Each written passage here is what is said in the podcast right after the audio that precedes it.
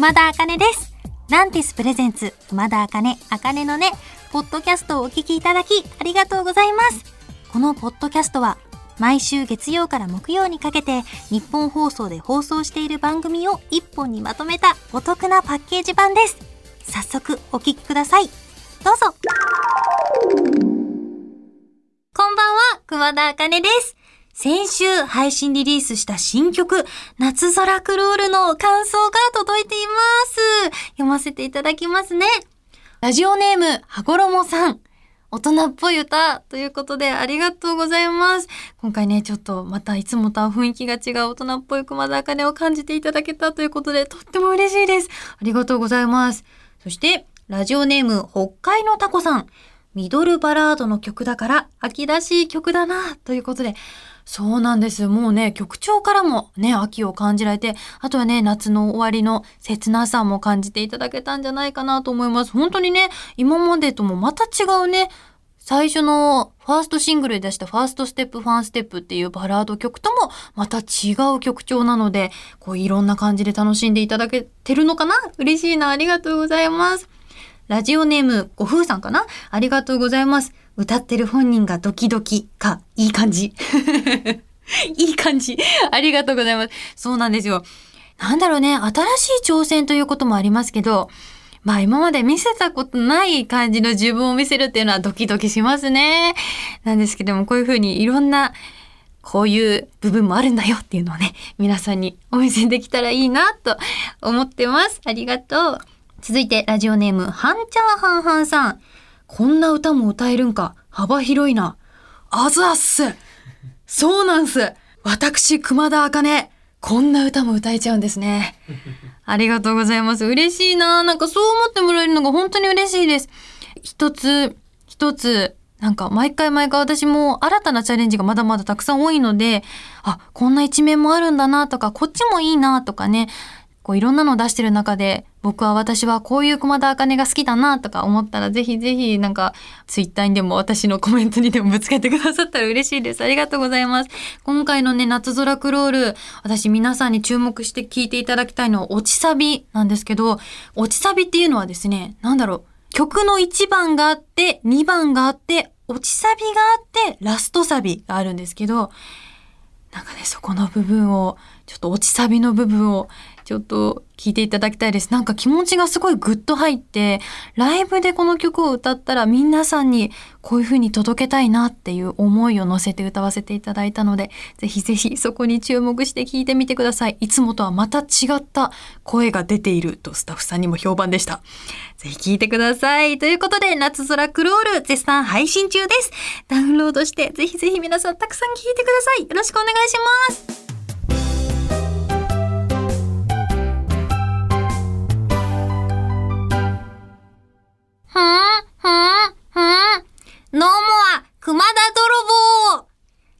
ジオネーム、まさしさんが送ってくださった熊田の挨拶です。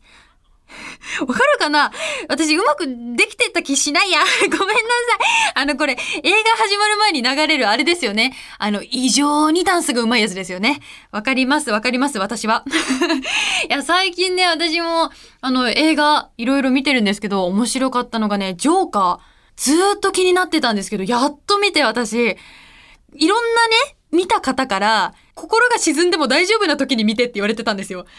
で、いや、そんな日なかなかないじゃないですか。だけど、まあ、あの、お仕事がね、次の日休みの時に、まあ見たら、まあ、引きずりましたわ。なんかすごい、大泣きするっていうわけじゃないんですよ。なんですけど、すごい心がずーんと暗くなっちゃってね。なんだろう。私すごいポジティブな人間なんですけど、なんかちょっとしばらく卑屈な人間になりました。なんか、人生観がね、ああ、こういうふうに捉えたりすることもあんだなって思ったりとか、なんだろうね、すごい映画考察たくさん見ました。ネットで調べて。いろんな考察がある中、なんかこう自分だったらこうだろうなとか、ああそことあそこ繋がってんじゃないの？とか、これ伏線だったんじゃないの？とか、全部違うんじゃないの？とかね、考え出したら止まらない映画なんです。ちょっと皆さん見てください、これ。なんか語りたいっすよ。なんかそう、映画見てて、なんかこう動画ってやっぱいいよなと思って、そう、動画ってやっぱいいよなって思ったんです。私、アポロベイチャンネルっていうのがですね、スタートしまして、熊田茜として、あの、動画も上げさせていただいてるんですよ。いや、私ね、今回あの、アポロベイチャンネルで熊田茜の自己紹介動画的な感じで、たくさんの方にいろいろ熊田茜を知ってもらいたいと思って100の質問に答えました。ツイッターでも皆さんに質問を募集して質問くださった方ありがとうございます。それにもね、答えさせていただいたりなどいろいろやってます。もう完全に家で、あの、撮影をしまして、もう、脚立の上に段ボールを置いて、その上にスマホなんとか立てかけて撮るみたいなね、感じで撮って、これからどんどんどんどんより良いものをやっていけたらなとか、この茜のねともコラボして、なんか面白いことできたらいいななんて思いますので、なんか何やろうかなみんな茜のねとコラボして、こういうのやったら面白いんじゃないとか、あったら教えてください。なんか割りますか？スイカ割ったしね。秋だからブドウとか割りますか？割る限定ではないです。皆さん。まあ割ってもいいんです。何でもいいんです。こういうのやってみたらってちょっと案ください。ということで皆さんぜひぜひ、あの、いろんなこと待ってますので、ぜひいろんな案を送ってくださったら嬉しいです。よろしくお願いします。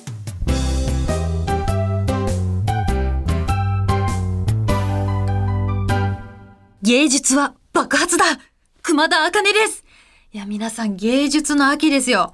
どうですか？アートしてますか？ということでね、今日は熊田茜のアートな世界チュリロリローということで、今私の目の前に何枚ものカードが置いてあります。多分、スタッフさんがね、ご用意してくれました。そりゃそうだ。一枚めくって、カードに書かれたテーマの絵を描いていきたいと思います。じゃあ早速ね、めくっちゃいますよ。ドリロリン。は？ちょっと待って、心の声漏れちゃった。あの、えーテーマは、サーキュレーター。サーキュレーターって何？サーキュレーターって何？サーキュレーターって何？なんか船の名前っぽいよね。なんか、船かな？なんか私はちょっと船かなって思ったんで、なんか多分、あの、いろいろ、そう、もう12色いろいろあるからさ、いろいろ使っていくよ。とりあえず使うじゃないですよ。なんかほら、まあ、サーキュレーターってなんか豪華そうだから、なんか、なんか、あ、私、アホみたい。なんか多分、こういうさ、結局色使えないんだけど、なんか、ちょっと待って、色を使うっていうのは難しいけど、まあ、ね、いろいろ積んである船じゃないですか、サーキュレーター。あ、あ、あ、あー、わかった。自動で動くんだよ。あの、これなんだろう。ブルルルって動くやつ。めっちゃうまい巻き舌できた今。なんか、マッシュと、あの、サーキュレーター船です。合ってますか？ってます？答え見てみます。ドドドドドドドドドドドドドン。サーキュレーター。扇風機？何ですかそれ？扇風機？もう、扇風機です。み、合ってます？あの、サーキュレーターって扇風機ですか？サーキュレーター。サーキュレーター家にあるんですか？あの、エアコンの室外機違います。ちょっと待って待って待って。まあ、でも私なんかその船が自動で動くって言ったじゃないですか。で、なんかその船の、あの後ろについてるのは、これ、プロペラ？でもなんかサーキュレーターです、これ。違いますか？ちょっと待ってよ。皆さん、あのー、アートの答えは一つじゃないです。もう、いいんですよ。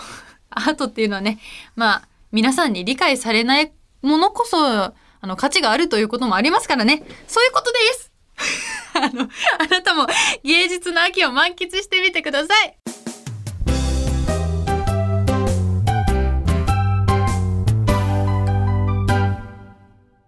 こんばんは、熊田茜です。今日はこんなメッセージが届いてます。ラジオネームピピレンジさん。大学4年生からいただきました。学生時代、いくつもアルバイトをやっていた頃、居酒屋さんでは、みんなの意見を聞いて柔軟に対応しなさいと怒られ、カフェでは自分の意思を持って何を言われても曲げちゃダメと怒られ、ちんぷんかんぷんになったことがあります。来年から社会人になるのですが、どちらの意見を信じて仕事をしたらいいと思いますか？なるほど。これもうすっごいわかります。これ本当に言われますよね。いろんな人にこういうこと言われて、どうしたらいいのか本当にわかんないんですよ。だから私今回ね、なんだろう。アドバイスをしたいんですけど、アドバイスできることがないかもしれない。私も今本当に同じように迷ってて、なんか、例えばね、私だったら、お芝居のレッスンとか受けるんですけど、なんか熊田さんには、こっちの役が合ってるよとか、なんか言うのが、意見が全然違かったりとか、あと、ある先生に、この役すごい向いてるねって褒められて、わあ、嬉しいと思って。で、また違う先生に、その褒められた役を、この役合ってないよねって言われると、もうちんぷんかんぷんですよ。どうしたらいいの？どっちを信じたらいいの？って思ったりとか。それって本当いろんなところでバイトでもありましたし、まあ日常生活おしゃべりする時もありますし、どうしたらいいんですかね？なんかでも私もずっとこういうことを考えながら生きてますけど、なんかこう、だんだん同じことを、こういうことを言われることが増えていくんですよ。そういう時になんか客観的な意見ってすごく大切だと思うんで、あ、この意見なんか多いなっていう方に自分もそれが合ってるなと思ったらじゃあこっちに寄ってったらいいのかなって考えたりとか、あとは私が大切にしてるのが、そのアドバイスをくれた人のことを信用できるかどうかっていうことなんですけど、この人は善意で私にアドバイスをしてくれてるんだなって時もあれば、なんか今八つ当たりされてるだけなんじゃないのとか、なんかけなしたいだけなんじゃないのとか思う時って正直あるじゃないですか。だから、あ、この人についていきたいなとか、今この答えが合ってるかわからないけど、私はこの人のことを信頼してるし好きだから、この人の意見を聞いてみたいなとか、思える人の意見についてったらいいんじゃないかなと思います。きっとね、この居酒屋さんの方もカフェの方も、あの、ピピレンジさんのことを思って言ってくださってると思うんですけど、まあ、言われたからやんないといけないってことじゃないんで、なんかすごくラフに考えて、これからどんどんどんどん、いろんな人にもっと言われてくから、そのうち分かってくんだろうな、ぐらいのね、感じで構えていたら気持ちも楽なんじゃないかなと思います。私も今悩んでる最中なので、一緒に成長できたら嬉しいな、なんて思います。ということで、ピピレンジさん、こんな感じでごめんね。メッセージありがとうございました。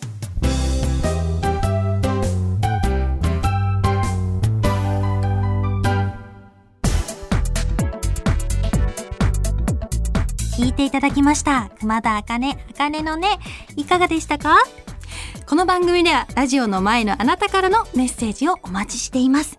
あなたが日常で出会った格言、元気が出る言葉などを教えてください。受付メールアドレスは、あかねアットマークオールナイトニッポンドットコム、あかねアットマークオールナイトニッポンドットコム、すべて小文字で AKANE です。ツイッターは、ハッシュタグ、あかねのねをつけてつぶやいてください。最後のねは漢字の音になっております。また次回お耳にかかる日までお元気で、熊田あかねでした。まったねー。